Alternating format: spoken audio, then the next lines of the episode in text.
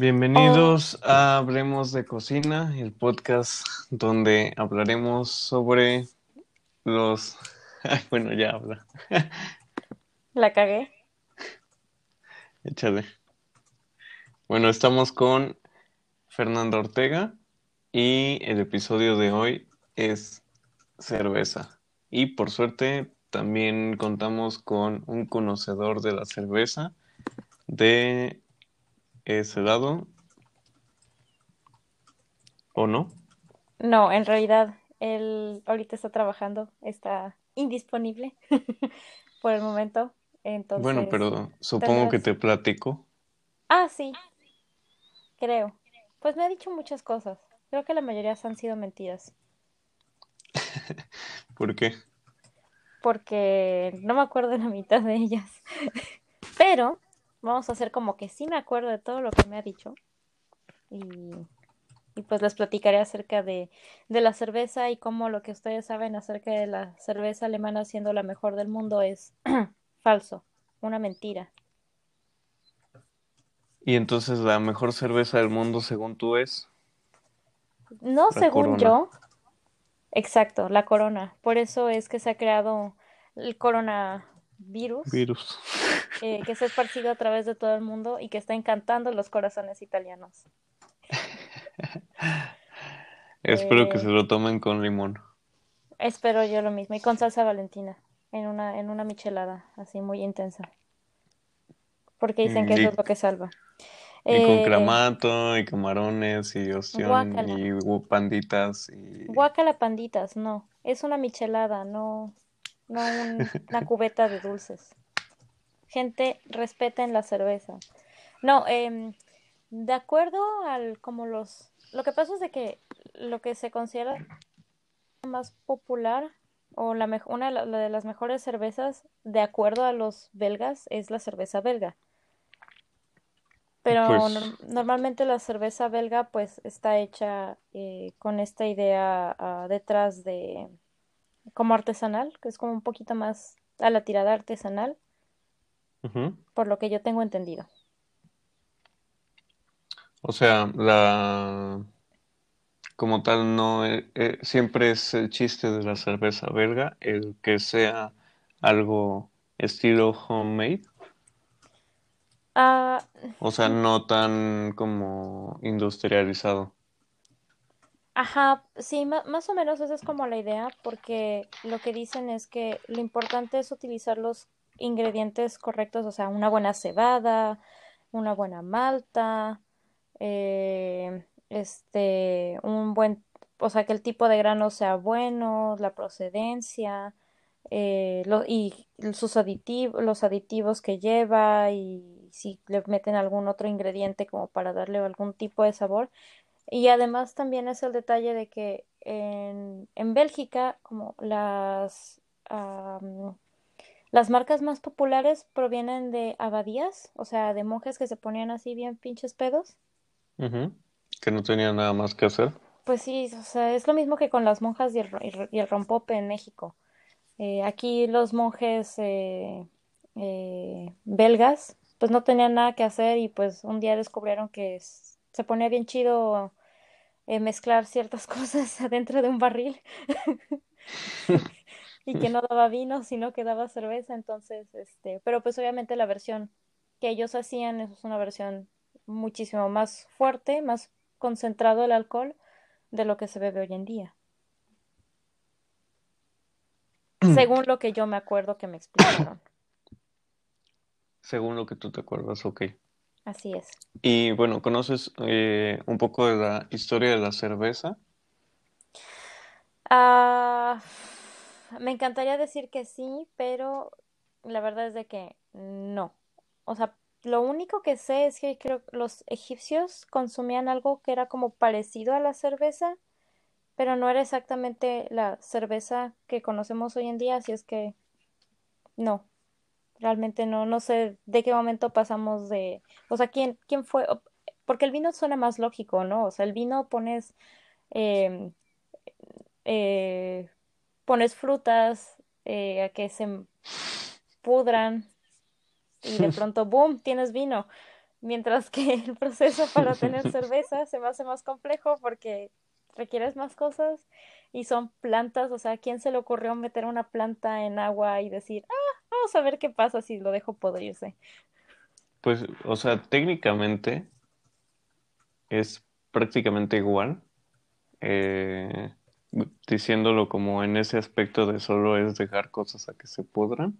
Ajá. La cerveza es eh, prácticamente igual a lo que pasa con la vinificación, solo que eso es como viéndolo por muy, muy por encima. Aunque bueno, eh, el dato es como de 3300 antes de Cristo con los sumerios. Órale. Se dice que la primera receta escrita que prueba la existencia de la cerveza se encontró en, con los sumerios, donde el arte de prepararla era bastante común, sobre todo entre, entre las mujeres. La deidad de la cerveza era la diosa Ninkasi, y las mujeres se encargaban de elaborar pan de cebada especiado y lo dejaban fermentar con agua en tinajas de agua. Pasados unos días ya existían catadores expertos que lo probaran y bebían en pijas para evitar el paso del grano de la superficie. Sin embargo, aunque no podemos concebirla como la cerveza actual, la Sicaru, o sea, lo que desea la boca, se hacía en hornos de malteado en distintas tonalidades, desde ligero hasta fuerte. Después de ahí se va al antiguo egipcio, en 1279 a.C. El situm, como lo llamaban, eh, pues fueron los egipcios perfeccionando la receta y que era un regalo de los dioses que atribuían su invención al dios Osiris. Salud.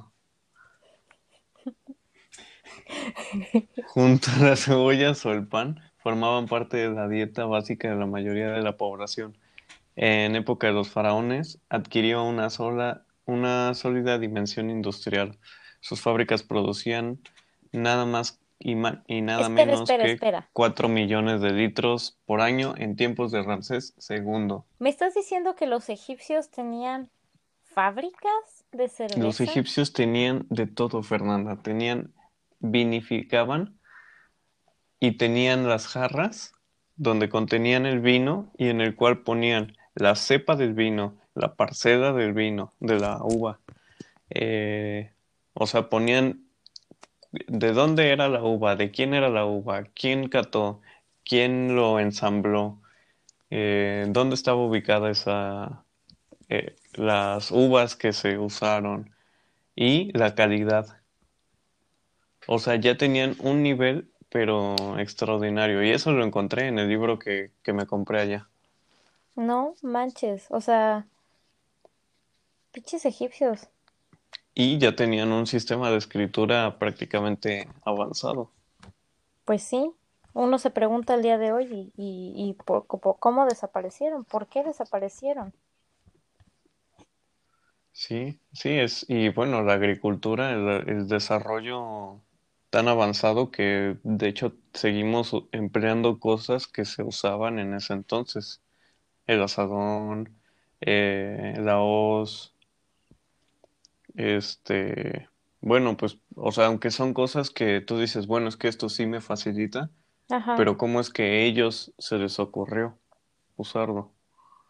Esa es la pregunta que yo me hago todos los días y muchas veces siento que la respuesta es, un vato no tenía nada que hacer o le pasó una cosa muy estúpida y así lo descubrió y dijo, oh, Dios mío, esto va a revolucionar al mundo. Por completo. Y bueno, de ahí de, del antiguo Egipto se pasa a Grecia, donde pues el situm es llamado situm o vino de cebada, porque pues lo vieron como que se veía casi igual. Y bueno, ahí fue como eh, por las rutas de comercio que, contenía, que tenían con, con Asia Menor. Y Dice que el rey Midas dejó en ánforas de su tumba restos de cerveza que se bebían en aquella época. Y ahí eh, eh, hacían asquerosidades de mezclar cerveza con miel, pero bueno, ahí todo lo mezclaban con miel.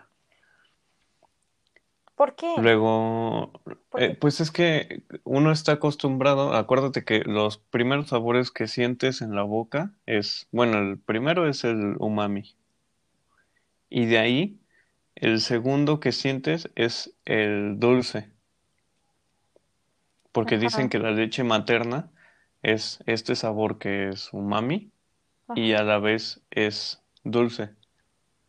Mm, Entonces, es uno de los recuerdos que tienes al tomar cosas, al degustar cosas dulces. Y pues la gente quiere sentir otra vez como esas cosas, fe- eh, felicidad y eso, y Mm, pues toman cosas dulces. ¿Me estás diciendo que entonces, después de todo, Freud sí tenía la razón? Todos queremos regresar al vientre. Sí, Es una pulsación de muerte. Y estás enamorado de tu madre. Oh, Dios mío. Ah. Bueno, entonces de los egiptos, de los egipcios, creo que durante un tiempo, o sea, se desaparece un poco la, la cerveza o sí se logra, o sea, los romanos bebían cerveza. Sí, los romanos bebían cerveza. ¿Y por qué y los vikingos bebían cerveza? Porque ahora que estuve en Dinamarca, Sí, me llamó mucho la atención de que, aparte de que los daneses no saben de buena cerveza, ni saben servir cerveza, a ver, ¿cómo se sirve una cerveza?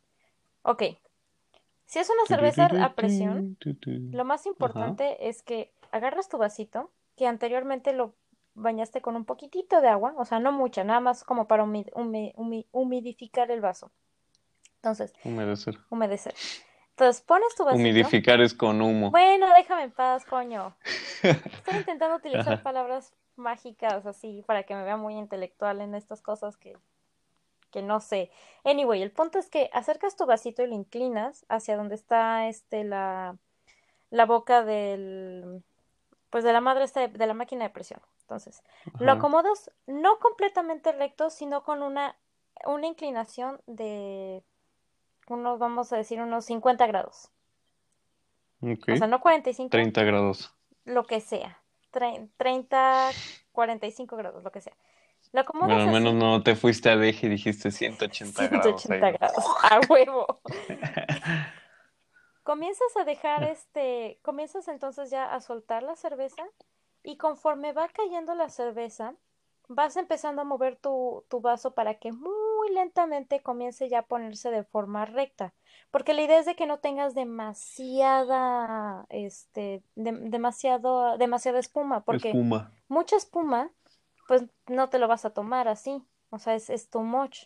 Se va, Si no es un si capuchino. no es un capuchino, o sea, es una pinche cerveza. Entonces, lo que quieres sí es mantener una, creo que son como dos dedos de espuma en tu vaso, en tu pinta, y el resto tiene que ser cerveza porque la espuma sí tiene una función para, para hacer efervescente tu, o sea, para que se mantengan esas burbujitas petillantes de la cerveza y que se siente bien bonito en la boca cuando te la tomas. Pero los, los daneses lo que hacen, o sea, porque no fue en un solo, yo, yo dije, bueno, es un solo lugar, a lo mejor es, es nueva la chavita. No, no, no. Fueron en cinco lugares diferentes que fui a tomarme una cerveza y que nadie sabía servir una cerveza apropiadamente. Algo dentro de mí Bueno, es que también tienes mucho como esto de la cultura pop, que, que sirven la cerveza así completamente recta, que lo ves en las películas, en, sobre todo en las que tratan como de épocas medievales o cosas así, que eh, ponen el tarro, le vacían la cerveza y luego le pasan un palo por encima para tirarle el exceso de... Pero Emiliano, es que ellos no le, oja- ojalá le hubieran pasado un palo. Agarraron cucharas y sacaron la espuma que estaba de más y luego volvieron a servir más cerveza para que se rellenara más. O sea, ni siquiera por, por la, por intentar hacer una, una vibra onda así Vikings, no. Simple y sencillamente no saben servir cerveza. Así que amigos, si un día van a Dinamarca, háganle un favor al mundo y díganle al danés que le está Mejor pidan una Ajá, mejor limonada. pidan una limonada.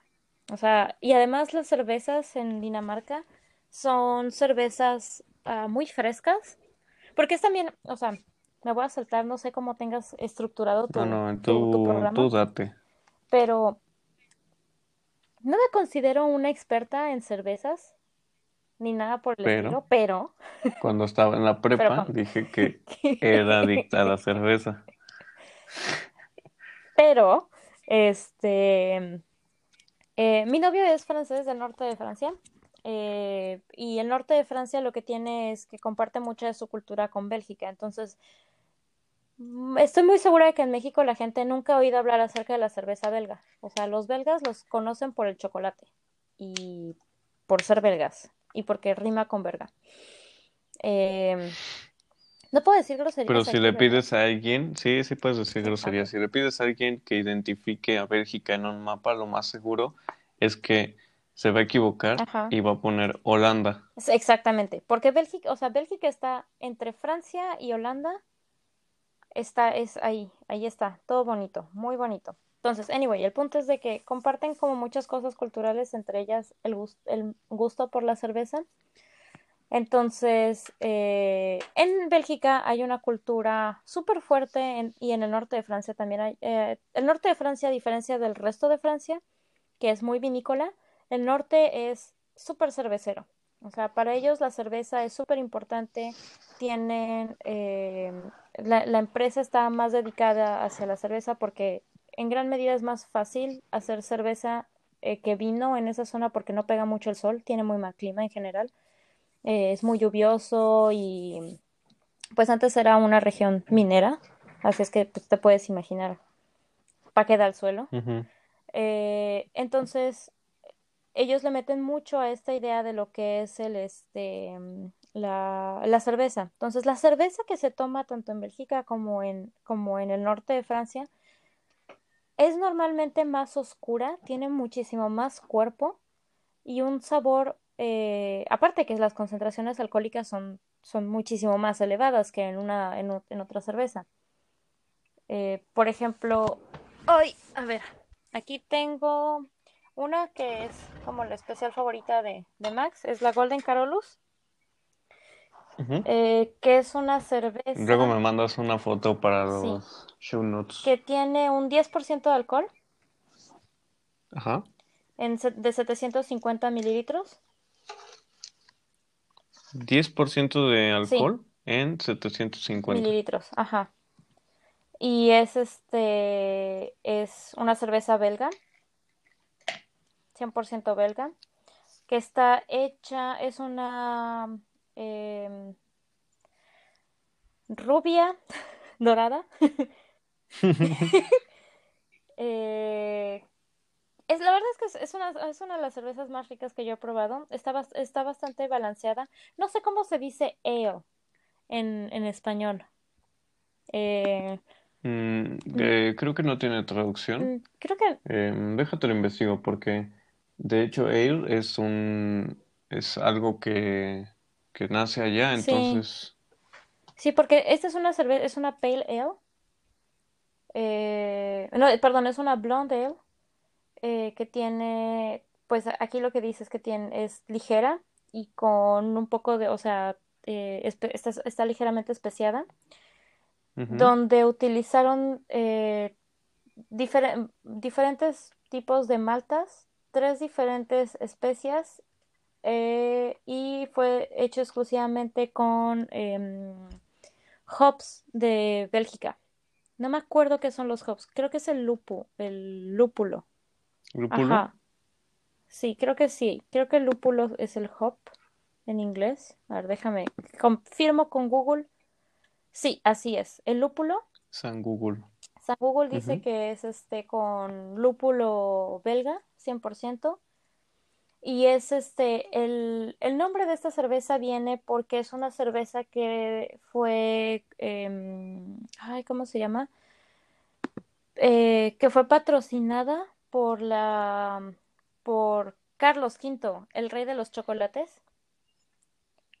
Que curiosamente, él, antes de volverse rey de España, rey de los chocolates y emperador del Sacro Imperio Romano Germánico, era, eh, pues era un- príncipe de, de Flandes, lo que hoy en día es Bélgica. Entonces esta cerveza se empezó a hacer eh, bajo, decreto real y pues, eh, pues el nombre de la cerveza significa eh, Ca- Carlos, El rey de los Carlos. Dorado, básicamente. Mm, Así es que, y los belgas tienen una fascinación extraña con, con Carlos V. Con, con Carlos V. Bueno, en sí, con casi todos sus, sus reyes. También toda la... Cuando estuve allá en París, todo lo que encontré de este Luis Ah, pero XIV. esa es Francia. O sea, Bélgica está obsesionada con un rey que hoy en día podríamos decir que era más español o alemán Ah, sí, Carlos que V. belga. Sí, sí. Entonces, Bien dicho, bicho. Bueno, los europeos en sí están... Bueno, yo creo que todos podemos decir que eh, la sociedad está... Vivimos en una sociedad ja. que está muy orgullosa de algunas cosas de la historia. Por ejemplo, aquí en México, qué pinche fanatismo hay por Benito Juárez. Cierto, cierto. Y bueno, él no tiene una traducción como tal. O sea, él es en, en inglés, en español y supongo que en francés también. sí. Es porque es un nombre que abarca todas las cervezas de fermentación alta, lo que la diferencia de las lager, que son de, de fermentación baja. Bueno, los franceses evitan utilizar la palabra ale y dicen una cerveza especial al color dorado que adquiere su carácter ligero y, su- y sutilmente especiado. O sea, ellos evitan utilizar ale y utilizan más bien como palabras un poco más rimbombantes. Rimbombante, sí. Pero pues sí, la idea Bueno, está ahí. Entonces, eh, al final es lo eh, mismo. al final Ajá. es lo mismo. Entonces, eh, pues aquí las, la- o sea, la- las cervezas que encuentras en Bélgica y en el norte de Francia tienen una, car- tienen características que son como más, em, pues como, no diría pesadas, pero con mayor cuerpo. O sea, no se siente, no es como una, como, no es como una cerveza mexicana que cuando te la tomas la sientes un poquito como, o sea, que, que tiene esta idea, estos ¿Meados? no como meados, pero que la idea detrás de la cerveza, del por qué sabe de la forma en la que sabe, es porque es fresca. O sea, inmediatamente te hace pensar, esta es una cerveza que me tomo en un día caliente, en- al lado de una carne asada, en la playa. Mientras que aquí en Francia, o sea, es, me, me estoy tomando una cerveza mientras me estoy chingando una pinche pata de puerco a mitad del invierno porque soy un asqueroso gordo y estoy orgulloso de serlo. Mientras veo la estatua de la Así sirenita. es. No, no, no, porque, de nuevo, me voy a lo mismo. Los alemanes, o sea, la, la manera en la que los mexicanos, bueno, yo digo, no soy, una vez más, no soy experta. Creo que la manera en la que México hace su cerveza es imitando la, la forma en la que los alemanes lo hacen, y no sé exactamente en qué, en- o sea, cómo se diferencia esa, am, esa producción de cerveza entre alemanes y belgas. Y al día de hoy me sigo preguntando por qué la manera belga de hacer cerveza no se popularizó tanto como la manera alemana de hacerla. ¿Es que alguien tiene respuestas aquí? Bueno, yo creo que más que nada porque Bélgica es un país muy pequeño. Es como Colima, no existe. ¿A qué no era Tlaxcala? También Tlaxcala. Oh, Dios mío.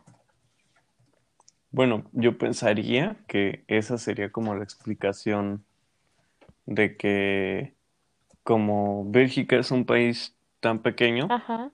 y Alemania es un país muy extenso, además de que eh, en, en Alemania pues hay mucho conocimiento de que, o, o sea, como conocimiento mundial de que existe la cerveza y que se bebe mucha cerveza por el famoso Oktoberfest, cierto. Pues por eso como que la gente dice, oh sí, Oktoberfest, vamos a tomar cerveza, vamos a tomar como lo hacen los alemanes. y a bailar como lo hacen los egipcios. Y así. Dance like O sea, son como, Egyptian. como cosas este, estereotípicas. Hmm.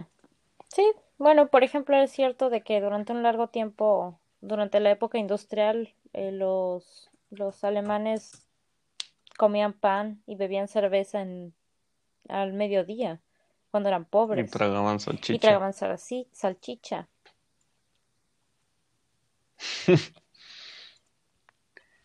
Y bueno, eh, ¿sabes a qué temperatura se debe de servir una cerveza? Porque eso es algo que también aquí mucha gente lo hace mal. Bueno, en sí con todos los alcoholes, pero la cerveza es uno de los que sufre ese...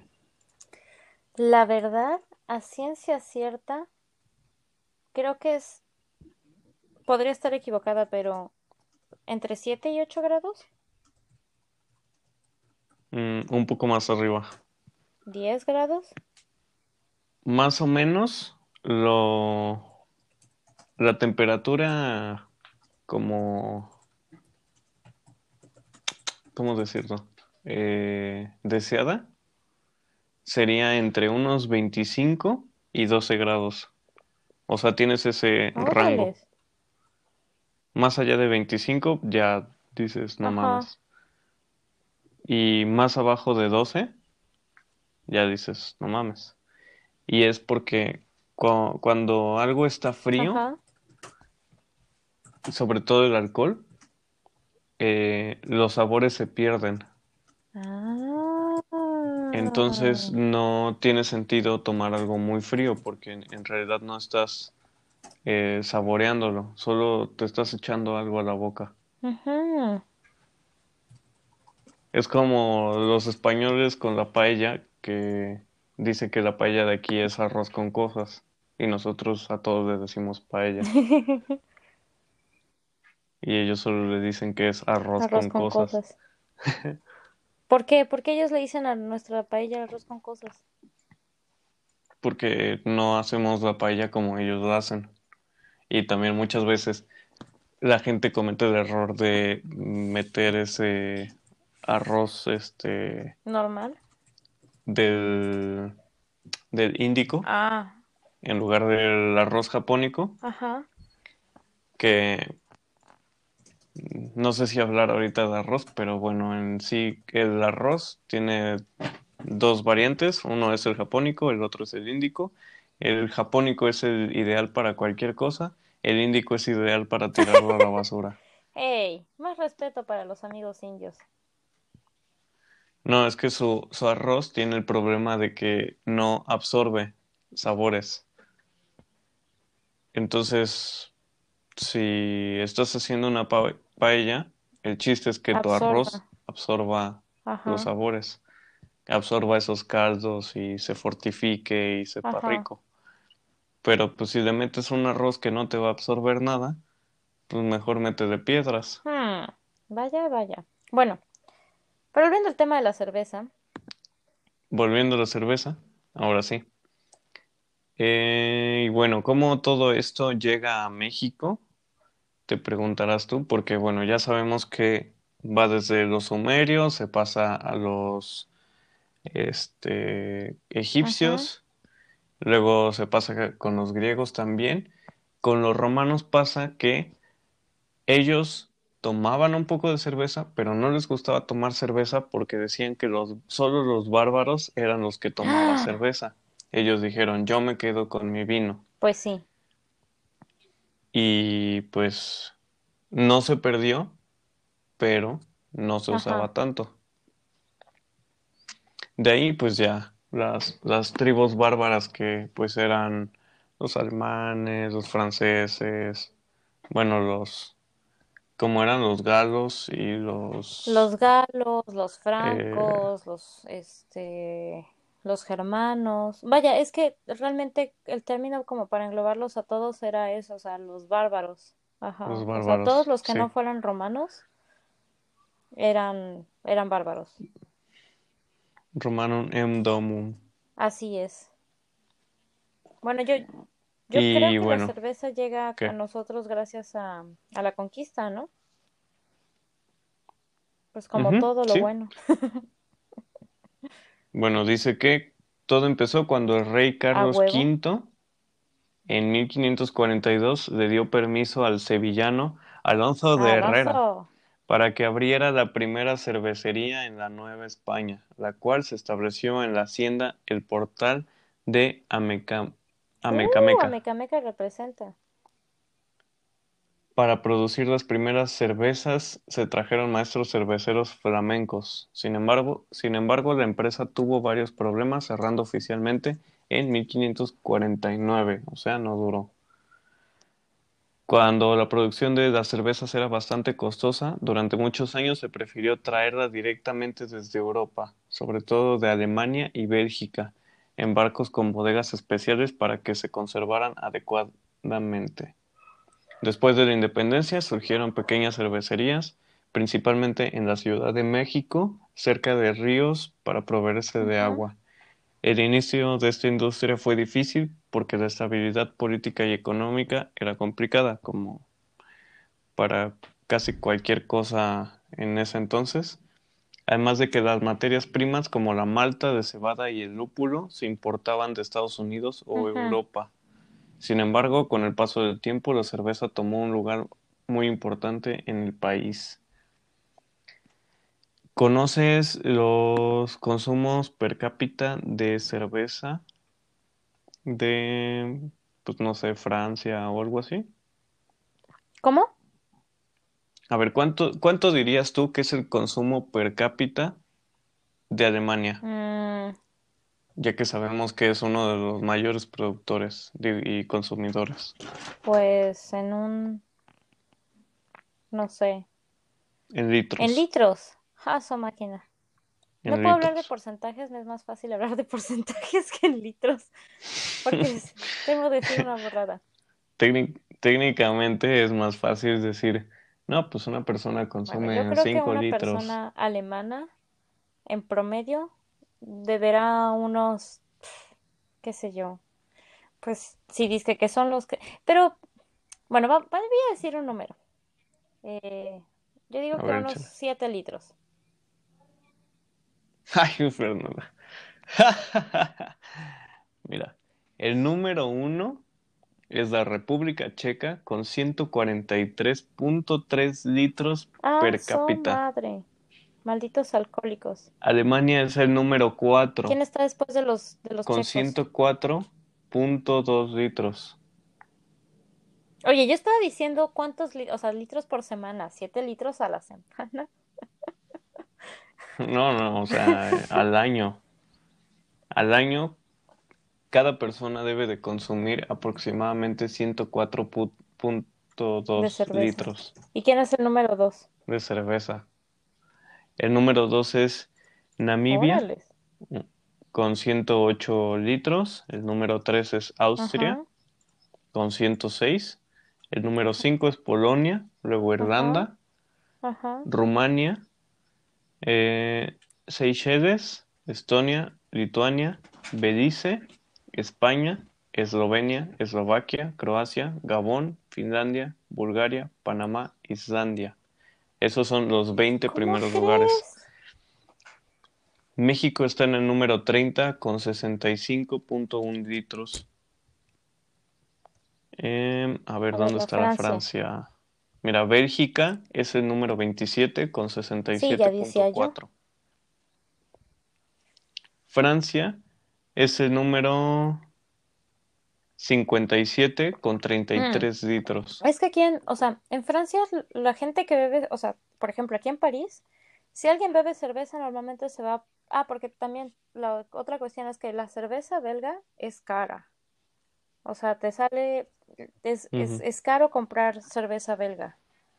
Porque pues son cervezas de calidad y son cervezas que saben, o sea, que no saben a pipí de vago. En cambio aquí el parisino lo que toma mucho es la 1664, la cerveza favorita de Max. Eh, y esa cerveza sabe a pipí, eh, sabe a meados, o sea, pero es la cerveza más barata y que los chavitos No le pregunten cómo sabe a qué es, saben los es meados, un pero secreto que se va a quedar conmigo para siempre. Pero, pero eso es lo que toman los chavitos para ponerse bien pedos antes de irse a la fiesta y para pasearse por el Sena.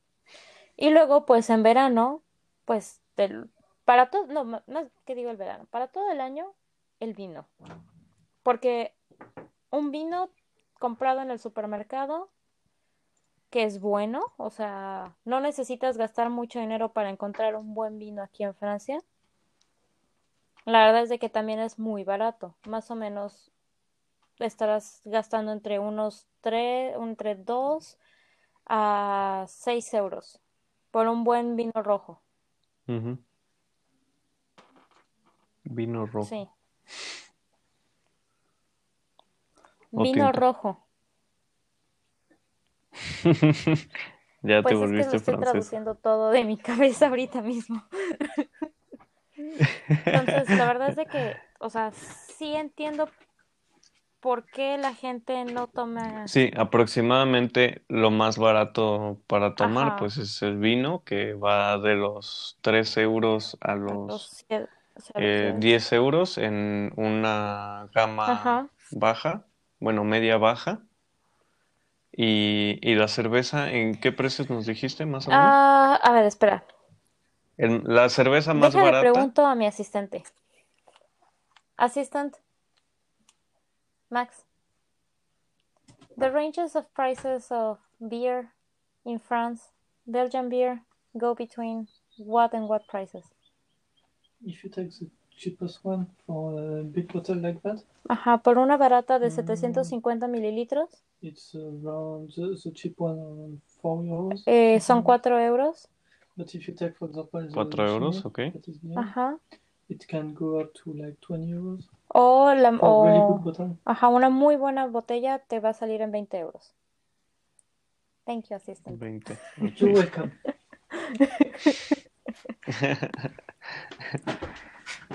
Bueno, ya sabemos eh, los rangos y por eso es que también mucha gente allá prefiere tomar vino, además de que es el vino es como para el consumo de mesa, así estás comiendo y te estás chingando un vinito. Y la cerveza es como para ponerse pedos, no, no para ahí yo te voy a debatir.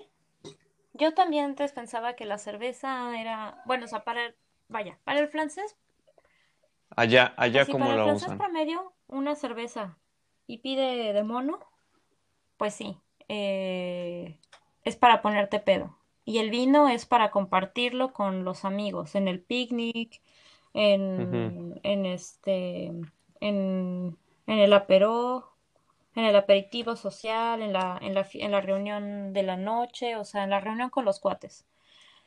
Y, y la cerveza, o sea, una cerveza de baja calidad, pues no le das el, no tiene el mismo valor, o sea, si es para ponerte pedo. Pero una cerveza belga de buena calidad, pues sí es algo que tomas con, con los amigos, en la reunión social, este, para la comida.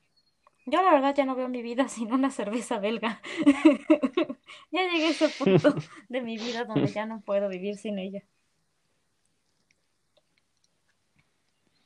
Sí, pero por ejemplo, si lo vemos aquí en México, la gente solo toma vino si es una situación especial, porque aquí también tenemos este problema de que el vino es, es caro. Si compras un, un vino barato, tienes, eh, por ejemplo, el Lambrusco, eh, los vinos estos de Concha y Toro y eso, los más baratos que puedes conseguir son los de exportación. Sí porque no, porque la verdad no recuerdo bien, pero bueno, son los más baratos que te pueden salir como en unos 60 pesos hasta 130 pesos.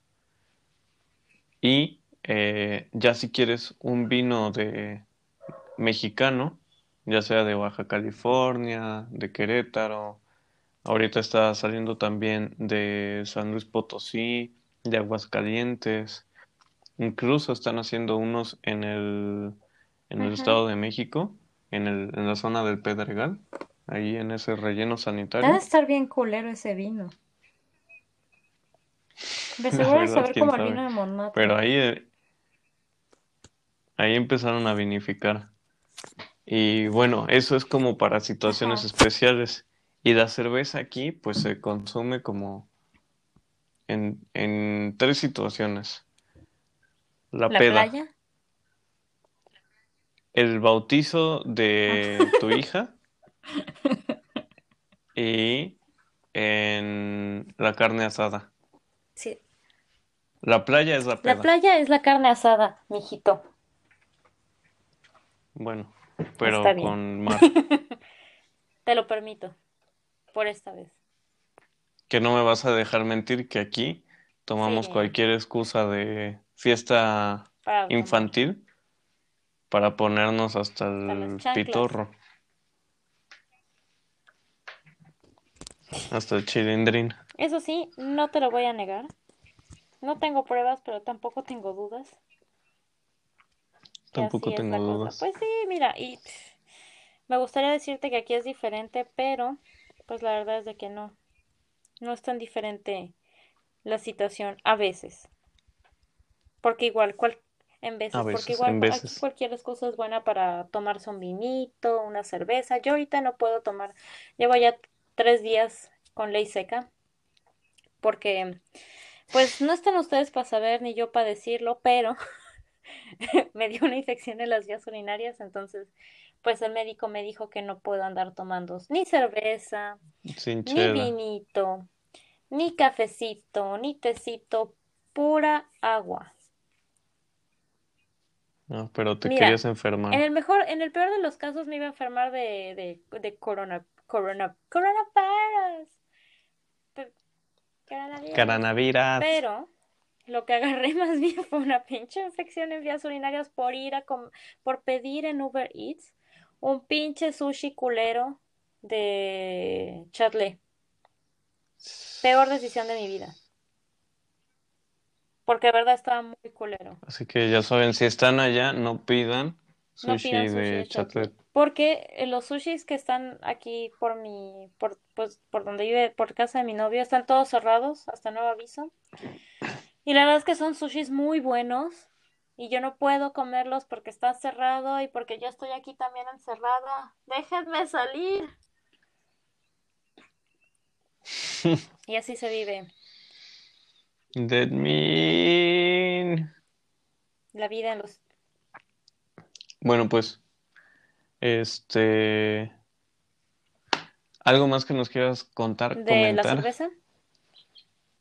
Consuman de lo cerveza. que quieras. Apoyen a, a- apoyen a su cervecería artesanal. Tienen ideas bien pendejas y de seguro hacen cerveza bien asquerosa, pero nunca falta el güey, o sea, eso motiva a la gente. Por ejemplo, la familia de mi, no- mi novio y su papá hacen cerveza la, en, casa. Y las últimas dos cervezas que hicieron, la verdad es que le salieron muy ricas. Y sí es así como algo divertido. O sea, piensen que le están haciendo un favor, no a su amigo el hipster de la esquina, sino imagínense que es un viejito que le causa así mucha ilusión, que es la primera vez que está haciendo cerveza con sus manitas y que no sabe a miados. También yo les diría que, que no les dé miedo, que también se, se También lancen se puede ser ustedes bien y lo intenten. bebiéndose una cerveza, una, una botella de cerveza diciendo, güey, es que esta cerveza tiene, tiene toques de, de ron mezclado. Porque también existe, hay una cerveza, hay una cerveza que se llama Claro de Luna, eh, Clair de, de Lune en francés, que es una cerveza que la abadía donde lo hacen solamente embotellan esa cerveza cuando hay luna llena. Y luego hay otra cerveza que es Oh. edición, que es una edición especial, que la mezclan con whisky, pero sabe a madres. O sea, de verdad esa, Bueno, aquí también hay una que es con, con mezcal. guácala. Como Desperados. Ah, porque aquí en Francia existe una cerveza en lata, o sea, de lata así de esas bien piteras, que se llama Desperados y dicen que es cerveza mexicana, pero es, es francesa y lo único que de mexicano que tienen es este, como la decoración de calaveras y que lo, es cerveza con tequila y sabe asqueroso. Qué O sea, sabe tan mal como ustedes se lo pueden imaginar. Yo un día me la tomé caliente porque hacía mucho calor y yo no me había dado cuenta que se había quedado bajo el rayo del sol. Y cuando le di el primer sorbo fue así de Jesucristo Redentor, toma este cuerpo pecador. Tómame En tus dulces en brazos, tus dulces brazos. y llévame de aquí. Entonces, Sí, o sea, sí se puede ser mamador así bebiendo cerveza y hablando acerca de lo que conoces sobre la cerveza. También es como, no es solo, o sea, no piensen en la cerveza solamente para emborracharse, porque entonces amigos tienen un problema de alcoholismo muy severo. Mejor luzcan intelectuales ocultando su problema de alcoholismo. ¿Sí o no? ¿Sí o no, banda? Raza. Así es. Así es. Bueno, por último, ¿nos quieres platicar este dónde te pueden seguir? ¿Algún lugar don- donde quieres que Pues, te sigan?